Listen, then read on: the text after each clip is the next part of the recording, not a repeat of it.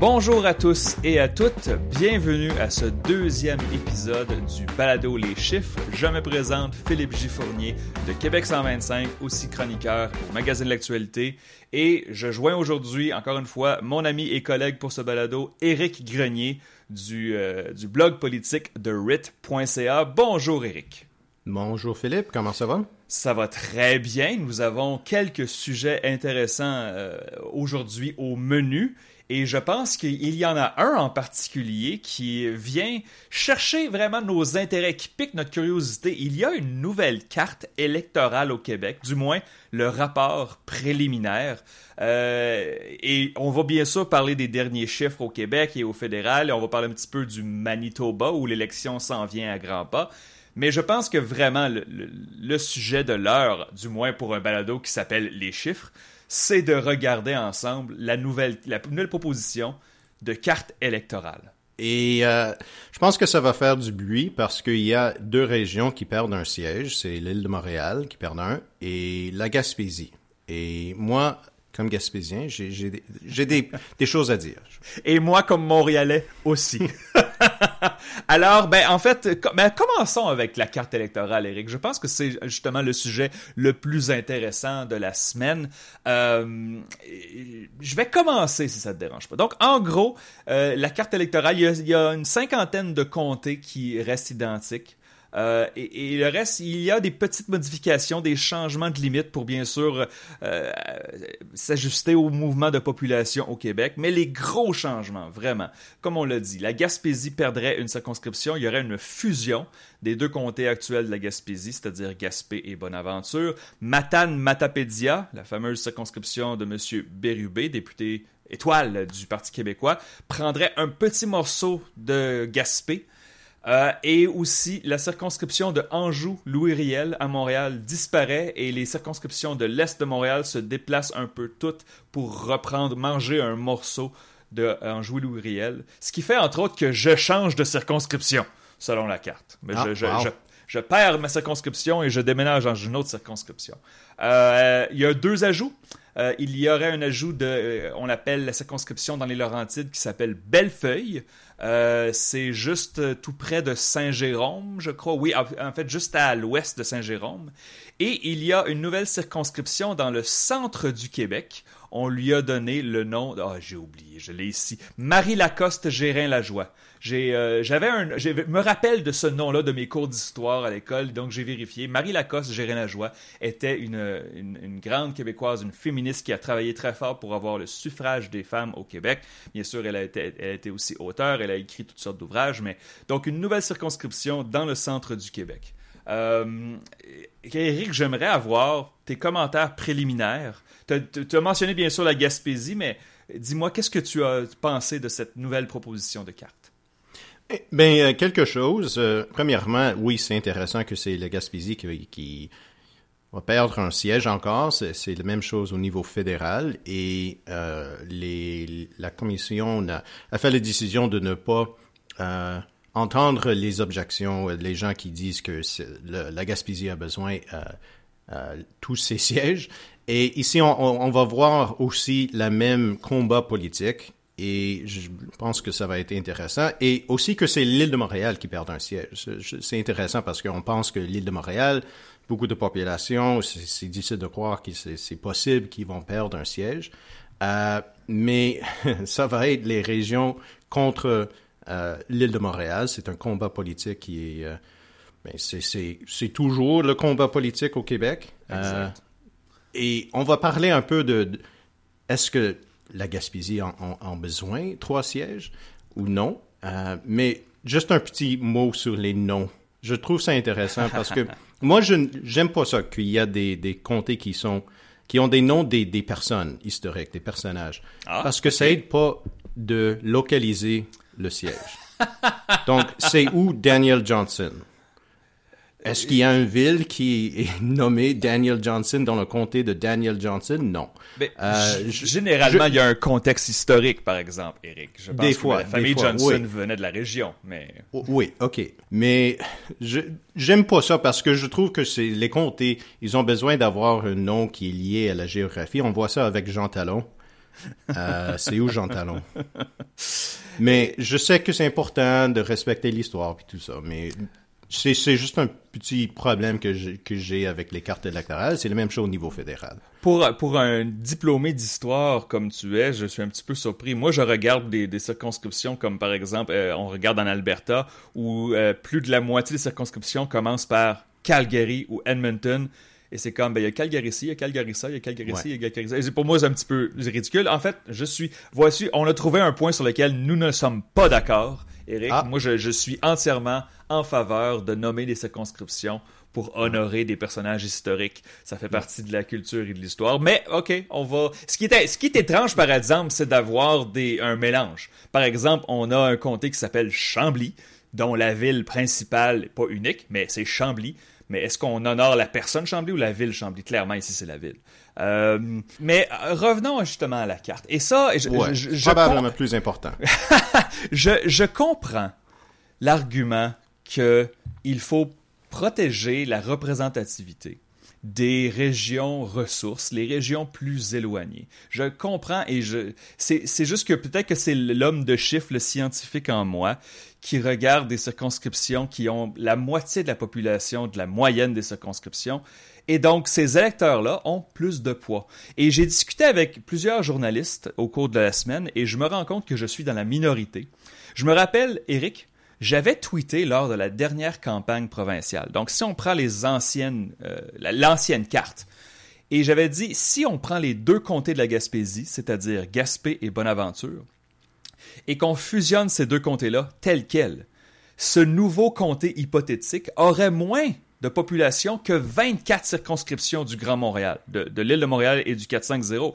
Et j'ai dit, ça n'a aucun sens de donner autant de poids à, des, électeurs qui ont deux fois le poids euh, de la moyenne. Et là, je parle bien Montréal, mais c'est aussi le Québec, c'est Sherbrooke, c'est Gatineau. Et, donc, euh, les députés, bien sûr, vont défendre leur région et ils doivent le faire. Je comprends pourquoi les députés locaux, quand ils perdent leur circonscription, ils vont défendre leurs intérêts. Mais en termes de chiffres purs, c'est comme dire aux Gaspésiens, votre vote a deux fois plus de poids que la moyenne québécoise. Et ça, pour moi, je n'arrive tout simplement pas à me rentrer ça dans la tête comme étant une chose acceptable. Oui, pour moi aussi, c'est un peu difficile. Euh, donc, je ne sais pas si je crois vraiment dans ces arguments-là que la Gaspésie a besoin de trois sièges, je vais- mais je vais prendre cette position quand même. Euh, je vais défendre euh, mes, mes, mes Gaspésiens. Parce que on a déjà reconnu au Québec et au niveau fédéral qu'il y a besoin des fois de faire des exceptions. Qu'il y a des régions qui sont trop grandes, que c'est trop difficile d'a- d'avoir des, des, de représentation effective et que des fois on doit avoir des comtés qui donnent de représentation pour des régions éloignées, des minorités euh, et des communautés euh, spécifiques. Et on a déjà dans la loi que les, les îles de la Madeleine, avec quoi, 15 000 personnes, Ouais. ils ont le droit à un siège. Euh, la Gaspésie, c'est presque 100 000 personnes. Et maintenant, ils vont euh, avoir deux sièges. Même peut-être juste un, un siège. Parce que le, le siège de Matane Matapédia, ça, ça inclut l'autre Gaspésie, le Saint-Anne-des-Monts, mais ça inclut la Matanie, qui n'est pas exactement dans la Gaspésie. C'est le. Bas-Saint-Laurent. Ouais. Oui, c'est le Bas-Saint-Laurent. Donc, on, on a un siège qui est énorme. Euh, ça prend beaucoup de temps. Ça va commencer le, le siège euh, dans le nord à Grande-Vallée, d'aller de Grande-Vallée jusqu'à euh, Pointe-à-la-Croix, Ristigouche, euh, dans la baie des Chaleurs. Ouais. Ça prend beaucoup de temps. Et c'est, ce n'est pas une route, c'est pas comme l'autoroute 20 ou 40. là. C'est une route de 132, c'est à deux voies. Euh, ça prend beaucoup de temps. S'il y a de la pluie, s'il y a de la neige, ça prend beaucoup plus de temps. Donc, c'est un siège qui, est, qui va être difficile de, de représenter. Mais je dirais aussi que on a déjà reconnu qu'on a besoin de représentation pour des, des, des régions éloignées, pour des minorités. Euh, Est-ce que ça va changer beaucoup pour les Laurentides, pour le centre du Québec, d'avoir un autre représentation, euh, ré- euh, un autre député avec un point de vue similaire que le reste de l'île de Montréal, sur le reste de les Laurentides? Oh. Est-ce que ça va changer beaucoup? Parce que je veux dire que la Gaspésie, oui, je sais que c'est une un, région où les gens aiment prendre des vacances. C'est un, euh, on a tous des, des, des, belles souvenirs de faire le tour de la Gaspésie, mais il y a des gens qui habitent là-bas. Euh, c'est une vie très différente de, de, de, le reste du Québec, avec les enjeux, les défis très spécifiques et localisés. Est-ce qu'ils ont besoin plus de poids démocratique, je ne sais pas. Mais il y a, il y a un argument là que oui. ils ont besoin peut-être un peu plus de voix parce que c'est juste un député de la Gaspésie. Si c'est deux, ça va pas changer les gouvernements. C'est que euh, j'ai entendu Pascal Bérubé, il était à la radio hier, il expliquait avec son avec l'agrandissement de son comté de Matal Matapédia qui se rend jusqu'en Gaspésie. Euh, il, il va devoir parler à une, je pense, une trentaine de maires de région et que ça devient quasiment impossible à gérer. Et je ne suis pas insensible à ça, sauf que qu'on leur donne plus de ressources, qu'on leur donne plus de, mm-hmm. d'argent pour pouvoir engager du, staff, des, des, employés pour les aider. Je veux dire, est-ce que... Parce que sinon, peut-être que Ungava, le nord du Québec, devrait être cinq circonscriptions parce que c'est vraiment, vraiment plus grand que la Gaspésie. Alors, moi, par exemple, je regarde euh, Abitibi-Est et Abitibi-Ouest. Ils sont mhm. encore deux circonscriptions.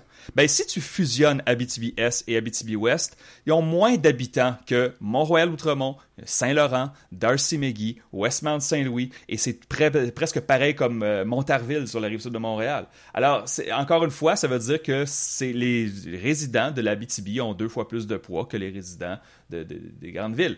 Euh, ça ne me rentre pas dans la tête, ça. Pour moi, je dis, oh oui, mais ma région est grande, ma région est... Ça va être trop difficile. quand on donne plus de ressources, le poids démocratique... Notre démocratie est déjà pleine de petites failles, petites fautes, elle est déjà imparfaite d'ajouter euh, d'ajouter euh, un, débalancement comme ça et de rendre des citoyens qui valent plus. Là, on m'a demandé sur Internet, quand j'ai mentionné ça sur Internet, on m'a demandé, OK, puis les îles de la Madeleine. Ben, mhm. les îles de la Madeleine, c'est justement pousser ça à l'extrême. Je ne pense pas qu'un député va faire 12 heures de voiture pour se rendre au, fond du Nouveau-Brunswick et ensuite prendre un bateau. Non, il va prendre l'avion, c'est loin. et c'est un cas extrême. Mais je sais pas, ça me, ça me rentre pas dans la tête. Et c'est surtout le fait, Montréal perd une circonscription alors que l'Abitibi reste intact. Pour moi, c'est juste inacceptable. L'ennemi dans euh, tout ça, c'est l'Abitibi-Témiscamingue. Je, je suis d'accord avec toi.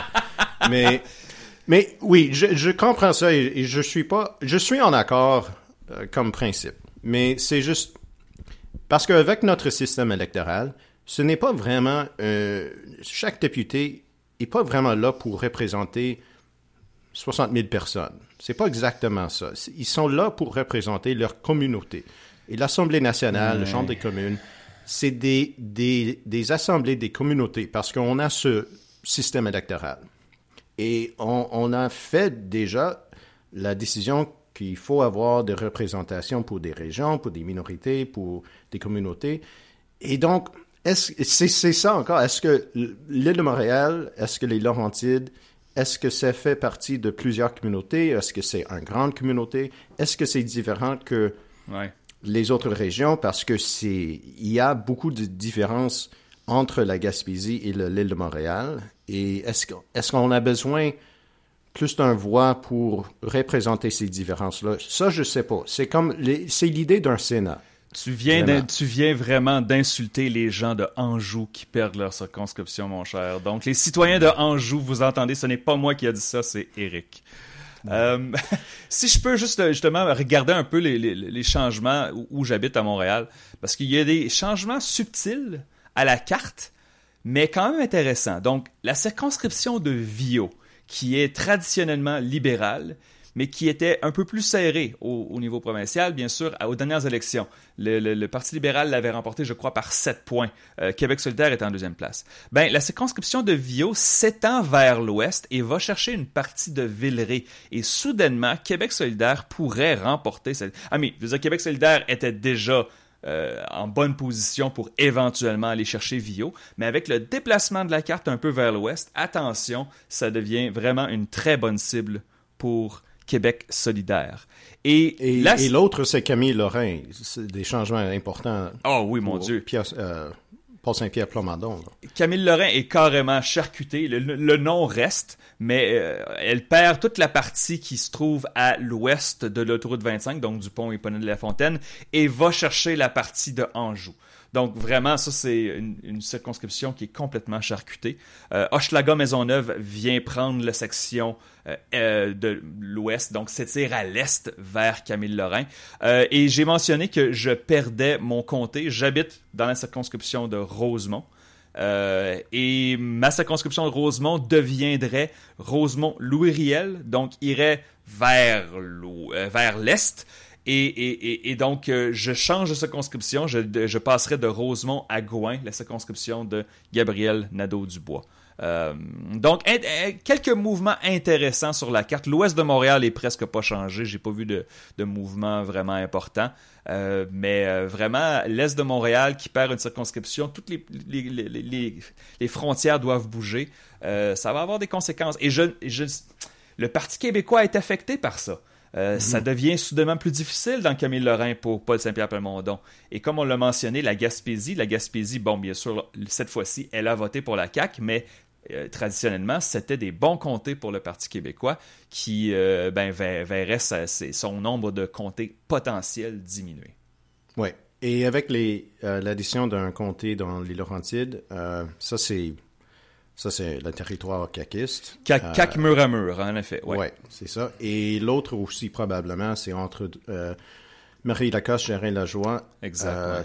Euh, c'est basé autour de Drummondville. Et encore là, c'est probablement un autre siège pour la CAC. Donc, on va faire les calculs parce qu'avec tous les changements dans, chaque comté, il va y avoir des, sièges que peut-être un autre parti est maintenant le, favori. Mais mm-hmm. globalement, c'est probablement un carte électorale qui aide la CAQ un peu. Oui, absolument. Non, mais comme tu as dit, la, région du centre du Québec, où on ajoute la circonscription de Marie Lacoste, Gérin-Lajoie, euh, c'était déjà CAC à sa première élection. C'était déjà CAC en 2014, même quand Phil Couillard a gagné une majorité. Et donc, euh, ça serait extrêmement étonnant, du moins à court terme, que la CAQ ne remporte pas cette circonscription-là. La nouvelle circonscription prend un morceau de Drummond-Boisfranc, de, de la circonscription de Johnson, qui devient d'ailleurs Daniel Johnson, et de Saint-Hyacinthe, euh, traditionnellement, euh, c'est des circonscriptions caquistes. Et pour ce qui est de Bellefeuille dans les Laurentides, euh, elle, arrache un morceau de Mirabel, un morceau de Saint-Jérôme, un, morceau d'Argenteuil et de Prévost, toutes des circonscriptions qui ont été remportées par la CAQ aux dernières élections, en fait aux deux dernières élections. Alors, une bonne carte pour la CAQ, assurément. pour les libéraux, bien évidemment, c'est c'est difficile pour les libéraux. Euh, la nouvelle circonscription de Rosemont, Louis Riel, je sais que les libéraux n'ont ni gagné Rosemont, ni Anjou Louis Riel, mais ces deux morceaux-là ensemble deviennent soudainement une circonscription plus favorable au PLQ. Je pense que c'est cependant la seule bonne nouvelle pour les libéraux dans cette nouvelle carte-là. Penses-tu qu'il va y avoir des changements? Est-ce que le, toute cette bataille-là sur la Gaspésie, il doit perdre un siège, est-ce que ça va faire une différence? Euh...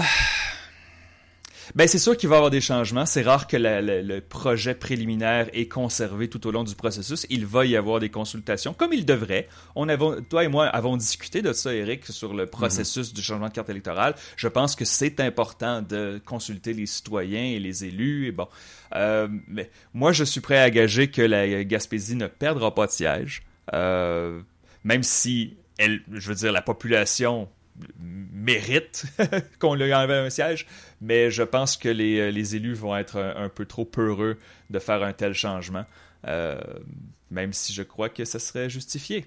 Et, encore une fois, je comprends les députés de la région qui sont pas contents. Quand Pascal Bérubé me dit que je vais avoir une trentaine de maires à rencontrer, ben qu'il engage du staff, qu'on lui donne les ressources nécessaires pour faire son travail. Euh, ne, je ne vois pas pourquoi le, vote gaspésien devrait être plus qu'un vote de Sherbrooke, de Québec, de Montréal, de Gatineau, de Trois-Rivières. C'est plus facile pour moi de, de, comprendre pourquoi ils valent plus, mais euh, ouais. Ben, toi, en fait, ton vote, toi, quand, je veux dire, ton vote devrait valoir plus, mais pas les autres. Non. T'es le meilleur Gaspésien. OK. Je pense je pense qu'on a tout dit là-dessus. Euh, On va suivre. Ça va prendre plusieurs temps. Il va y avoir une autre proposition probablement. Il va y avoir des audiences publiques. Euh, donc, cette histoire-là, ça, va être pour les prochaines années, probablement. Oh oui, oui, absolument. En fait, je pense que le, j'ai regardé les dates euh, sur le site de Radio-Canada. La, la, la, carte finale devrait être prête en 2026 avant l'élection de 2026. Avant, OK. Donc, euh, donc, on a quand même encore trois ans à discuter de ça et de faire des consultations. Donc, on verra bien où est-ce que ça va mener.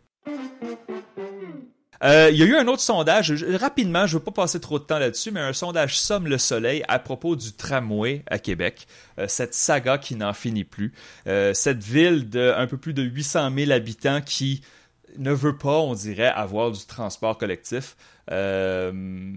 et, donc l'appui au tramway avec l'annonce que les coûts dépasseraient les, les, coûts initiaux, quelle surprise. L'acceptabilité l'acceptabilité sociale du tramway, selon le sondage, a chuté de 12 points depuis le début de l'année. Euh, je ne sais pas si tu as des commentaires euh, à ce sujet, Eric, euh, mais je veux dire, j'ai grandi à Québec, j'étais en banlieue de Québec et pour, prendre, pour me rendre au centre-ville, j'avais besoin de un peu plus d'une heure de, faire l'autobus. Et, donc, lorsqu'on a un transport en commun, et ça n'a pas changé, je veux dire, ça fait maintenant 20 ans que j'ai quitté la ville de Québec, ça n'a pas changé, il y a encore seulement des autobus, quelques voies réservées. Mais Québec se bat pour ne pas avoir de transport en commun. J'habite à Ottawa, donc je comprends des gens qui pensent que le train euh, ne fonctionne pas très bien. Mais c'est quoi le problème ici? Est-ce que c'est juste le coût? Euh, ben il y a il y a des gens activement bon je veux pas il y a bien sûr Éric Duhem et son parti mais il y a aussi des gens qui sont activement quand ils veulent avoir plus d'autoroutes. Ils veulent avoir plus d'espace pour la voiture. La fameuse guerre à l'auto. Et là je ne veux pas mettre des mots dans leur bouche je prends des citations. Selon eux le transport en commun brime la liberté parce que les gens veulent avoir leur voiture leur parking leur stationnement et, alors qu'il y a des bouchons de circulation à Québec qui parfois sont monstres. Euh, ils sont, c'est bien sûr pas, c'est pas Montréal ou Toronto, on s'entend, mais il reste que ça demeure important. Et c'était ça aussi l'histoire du troisième lien. C'était dans le but de réduire euh, la congestion aux heures de pointe, alors que, euh, ben, je veux dire, alors que tous les experts en urbanisme nous explique que ouais, tu rajoutes des routes, tu rajoutes du trafic, tu rajoutes des voitures, sauf que euh, je, ne sais pas où est-ce que ça va mener, mais l'appui au tramway est en train de descendre. Euh, et alors qu'il n'y a pas encore de, de de terre qui, ont été soulevés, les travaux ne sont pas commencés. Euh, Penses-tu que ça va avoir un effet sur les, élections partielles à Jean Talon? Parce que là, c'est le tramway euh, il y a un impact sur les, électeurs de Jean Talon. C'était pas comme le troisième lien qui était à l'autre bord du ville. Exact. J'ai bien hâte de voir les prochains chiffres pour Jean Talon. Et est-ce que ça va avoir un impact? C'est que Jean Talon est une bébête intéressante. Hein. Il y a une section plus étudiante euh, au campus de l'Université Laval, où j'ai étudié d'ailleurs, et aussi une section qui habite plus à Sillery, sur le bord du fleuve. C'est des, généralement des, électeurs mieux nancy. Je dis généralement parce que bien sûr ce n'est pas tout le monde. Euh, je, je, ne pense pas que le tramway est nécessairement fait pour les gens qui habitent à Sillery et Sainte-Foy qui est une, partie de Québec qui est proche du centre-ville. Je pense que c'était plus pour les régions plus éloignées. Mais euh, parlons-en un petit peu, Eric, de Jean Talon. nous n'avons pas eu d'autres chiffres. Euh, j'espère en avoir la semaine prochaine. Je ne sais pas si on va avoir des chiffres locaux ou des chiffres régionaux. Euh, mais j'ai suivi de près l'actualité. On a vu hier que plusieurs ministres du cabinet de, François Legault ont fait du porte-à-porte et se sont joints au rassemblement de la CAC dans Jean Talon. alors, est-ce que c'est peut-être une panique ou est-ce qu'ils sentent qu'ils vont peut-être perdre cette circonscription-là? Euh, je ne le sais pas, mais je pense que ça indique qu'au moins, ça devrait être un résultat serré. C'est clair que c'est un, lutte à deux et euh, je me demande si l'organisation pour la CAC est assez puissante pour battre l'organisation du Parti québécois. Je sais que le Parti québécois n'a pas les mêmes ressources euh, que le gouvernement, mais il y a beaucoup de gens qui, qui militent pour le Parti québécois. Je pense que ça, ça va être un, un, un cours intéressant de, ce côté-là, parce que, parce que si ça va être décidé par quelques votes, peut-être, mm-hmm. quelques points de pourcentage, ça va être une guerre de porte-à-porte, euh, de faire le pointage et tout ça. Donc, est-ce que, la CAQ a vraiment un avantage? je regarde l'élection partielle qui, qui, a eu lieu l'an dernier au printemps dans Marie-Victorin. C'était supposé être un comté que le Parti québécois devait garder. Bon, bien sûr, le Parti québécois n'avait pas les chiffres au printemps 2022 qu'il a aujourd'hui, mais c'était une meilleure circonscription pour le Parti québécois, du moins historiquement. Euh, le, PQ à l'époque avait coulé un sondage qu'il était en mhm. route pour une victoire dans Marie-Victorin et finalement ils l'ont perdu par 5 points, je crois, contre la CAQ. Euh, la CAQ avait ratissé la circonscription au complet pour s'assurer d'avoir les votes nécessaires pour l'emporter. Jean Talon, peut-être est différent. C'est très difficile pour moi de dire que le PQ pourrait l'emporter ou que même le PQ est favori. Je pense qu'il va être compétitif. Euh, mais on va avoir une belle histoire. Notre prochain balado va être juste après l'élection euh, dans Jean Talon. Si le PQ l'emporte, attention, une quatrième circonscription pour le PQ et surtout un siège à Québec où le PQ n'a pas été très populaire depuis mon adolescence. Une circonscription que le PQ n'a jamais gagné de son histoire. Donc il y a une histoire là, si ça arrive.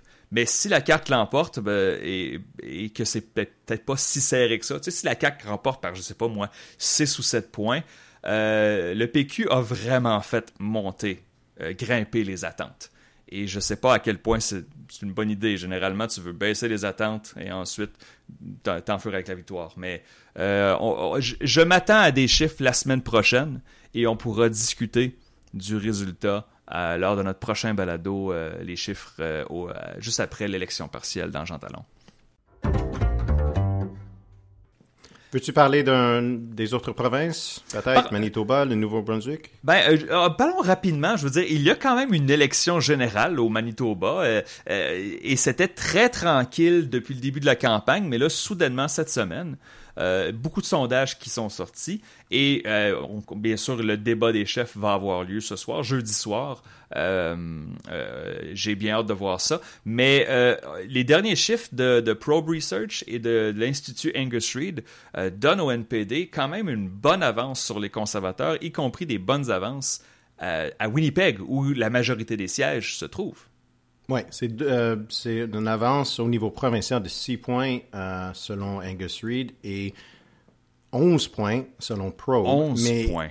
À Winnipeg, c'est une avance qui est énorme pour le NPD. C'est 22 euh, points selon Angus Reid et c'est.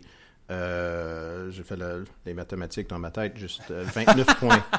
29 points. Selon Probe. Et avec une avance comme ça à Winnipeg, si ces chiffres-là sont, sont réels, si ils sont vrais, c'est un gouvernement majoritaire pour euh, l'NPD, mais parce qu'il y a beaucoup de sièges dans les, régions euh, où c'est les conservateurs qui sont favoris, mhm. c'est pas comme l'NPD peut facilement gagner une majorité de 35-40 sièges en, Manitoba parce qu'il y a cette, cette base qui est très, très difficile de bouger pour les conservateurs. Euh, pour, mettre en contexte nos, auditeurs, euh, donc 29, il y a 57 sièges à l'Assemblée législative du Manitoba. Donc pour une majorité, c'est 29 sièges. La dernière projection au Manitoba que j'avais calculé, je donnais 28, euh, 27 et 2. Donc 28 pour le NPD, 27 pour les conservateurs et 2 pour les libéraux. Euh, avec ces nouveaux sondages-là, la projection du NPD va augmenter, mais il ne peut pas se permettre d'échapper des circonscriptions mhm. parce que on regarde des circonscriptions euh, plutôt rurales. Les conservateurs avaient remporté des majorités écrasantes. je regarde Agassiz, par exemple, 76% pour le PC et 13% pour le NPD. Donc, plusieurs circonscriptions comme ça qui avaient été remportées remporté par 40, 50, 60 points. Alors, même avec, même avec euh, un, NPD en bonne forme qui a remonté dans les sondages, euh, il n'y a pas un swing de 50 points non plus. Euh, alors, le PC va avoir, je pense, une bonne base. on, va, on va assurément y revenir, Eric, au Manitoba lors de notre prochain balado. On va avoir le résultat. L'élection est mardi, le 3 octobre. Donc, juste après Jean Talon, d'ailleurs. Est-ce que tu voulais mentionner euh, quelque chose sur le Nouveau-Brunswick, Eric?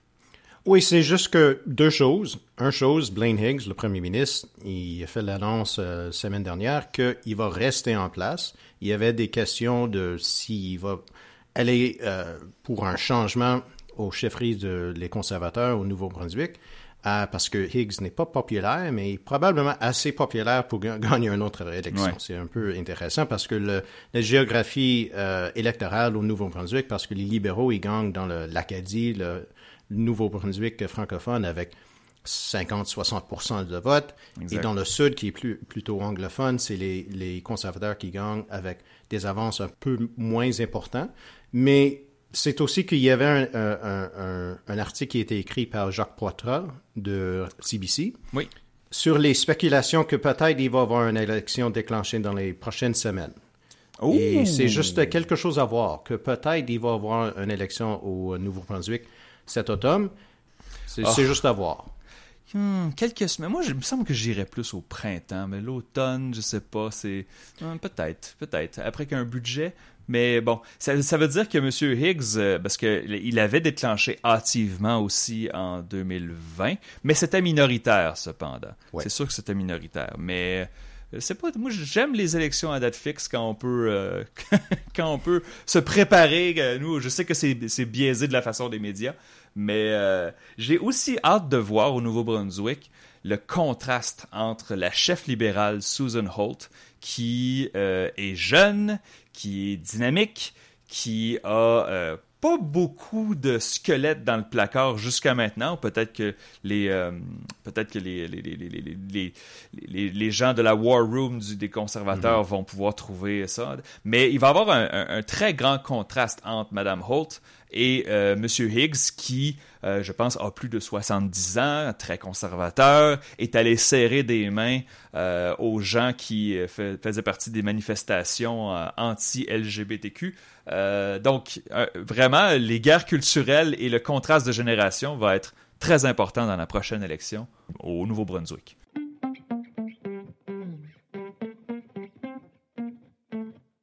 Est-ce qu'on prend les questions, Eric? Oui, vas-y. Alors, ben, on a une question qui euh, sur notre Patreon. Bien sûr, on vous invite à, participer à ces questions-là. Si vous euh, vous enregistrez et vous devenez un, abonné du balado Les Chiffres et aussi de Numbers en anglais, euh, vous allez pouvoir nous envoyer des questions, des idées, de, des suggestions de sujets. Pierre-Loup Beauregard sur Patreon nous demande la future course à la chefferie du PLQ est-ce que ça sera un concours d'idées ou un concours de popularité?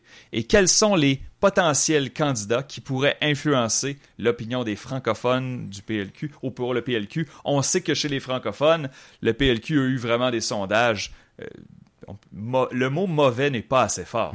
On parle de 4 à 5% dans les sondages légers pour le PLQ chez les francophones. Donc 19 francophones sur 20 au Québec n'appuient pas le PLQ. Euh, qu'en dis-tu, Eric? Mais ben, est-ce qu'il y a des candidats qui ont, qui ont déclaré leur intérêt dans cette position-là? déclarer officiellement, la réponse c'est non, parce que je crois que la loi électorale euh, dit que dès que tu annonces que tu veux être un candidat, les, tu, tu, tu l'es, ben, en fait. Mm. Donc, les dépenses commencent et euh, je pense que le, le, PLQ veut aussi éviter d'avoir un couronnement. Donc peut-être qu'ils essaient de, ils veulent discuter d'une façon d'avoir assurément une course entre plusieurs candidats. Alors il y a un peu de discipline du côté euh, des libéraux, mais il y a eu bien sûr des rumeurs, des rumeurs quand même assez importantes. Le député de Marguerite Bourgeois, ça c'est dans la partie ouest de Montréal, euh, Fred Beauchemin qui, euh, on dit, aimerait devenir chef du PLQ. Et euh, il y a eu aussi beaucoup de pression pour la députée de Saint-Laurent, qui est bien connue, Marois Risky. Euh, avait indiqué il y a quelques mois qu'elle ne serait pas chef. Elle a une jeune famille, elle veut se concentrer sur sa famille et bien sûr être chef, euh, c'est beaucoup, de travail, on le sait, beaucoup d'heures de travail.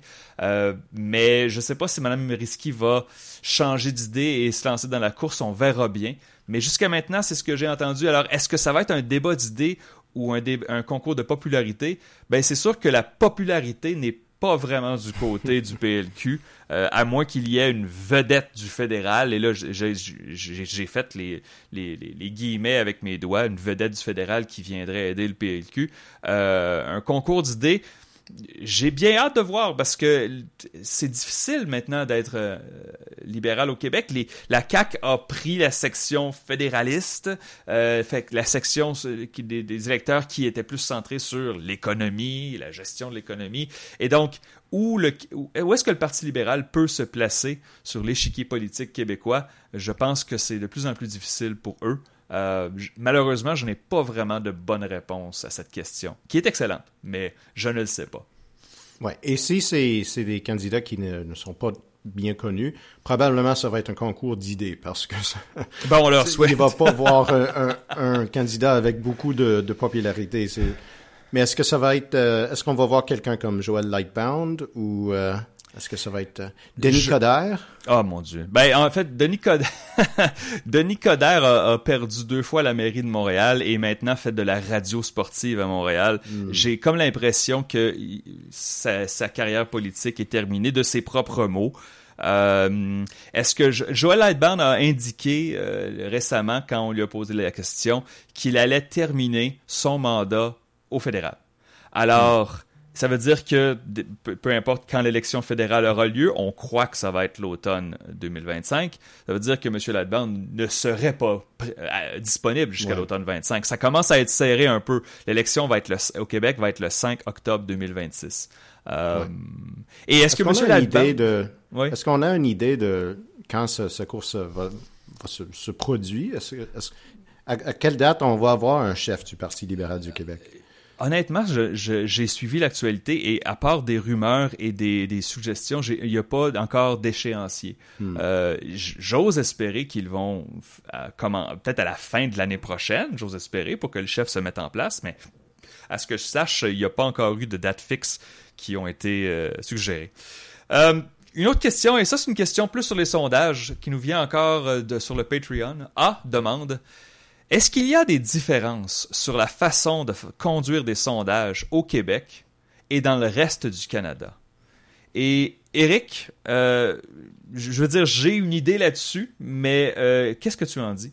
Pour moi, la seule différence, c'est côté de la langue.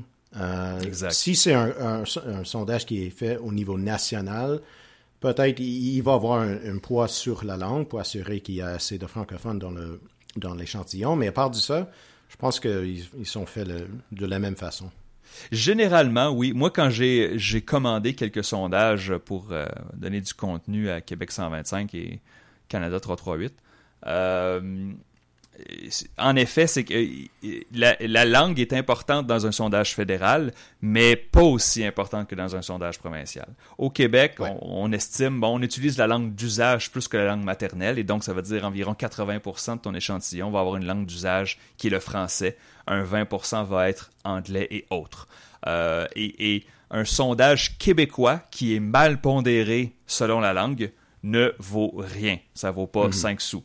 Alors qu'un sondage fédéral qui serait un peu mal pondéré avec la langue, ça serait pas nécessairement la fin du monde. Je veux dire, le, les, ouais. les, résultats seraient quand même, on pourrait les utiliser.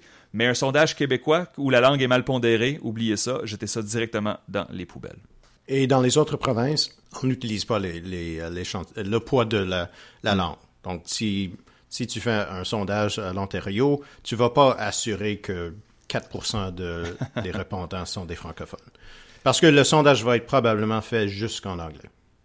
Euh, oui, en fait, je sais qu'il y a certaines firmes qui offrent l'option le français, mais elle est très peu utilisée. Comme tu dis, je pense qu'il y a quoi 600 000 franco-ontariens. Ça semble être beaucoup en chiffre absolu, mais en, en, en termes relatifs, c'est en entre 3 et 4% de la population de l'Ontario. Donc, c'est une petite, petite fraction.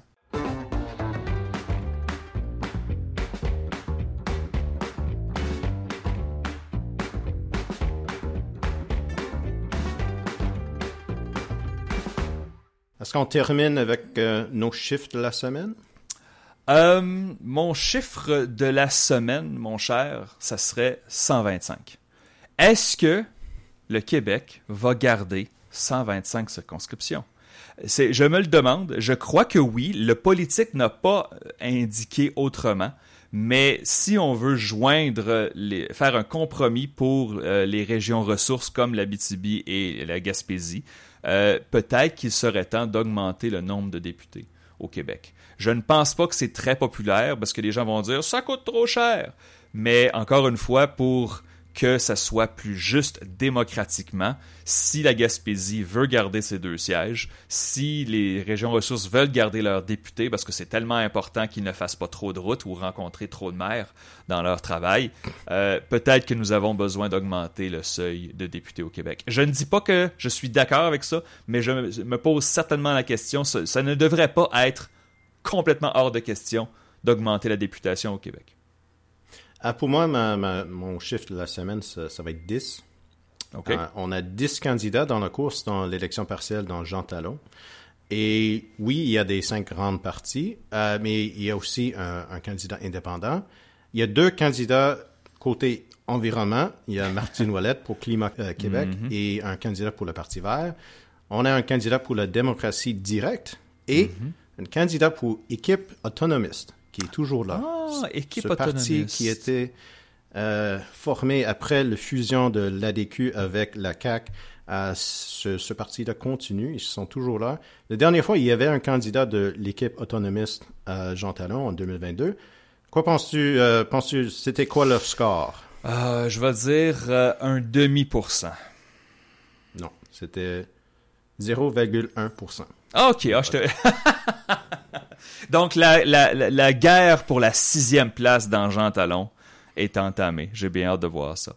Merci beaucoup tout le monde. Merci beaucoup Eric. Si vous voulez avoir un accès hâtif de chaque épisode du balado Les Chiffres et aussi, comme je l'ai mentionné, participer à l'émission en envoyant vos questions. Vous pouvez aussi euh, participer à notre page Discord. Ben, c'est que vous devez vous abonner sur Patreon. Donc, on vous invite à aller vous abonner leschiffres.ca leschiffres.ca, c'est l'adresse pour euh, vous abonner au balado Les Chiffres. Vous pourrez aussi, si vous le désirez, vous abonner euh, au balado The Numbers que Eric et moi enregistrons en anglais à chaque semaine.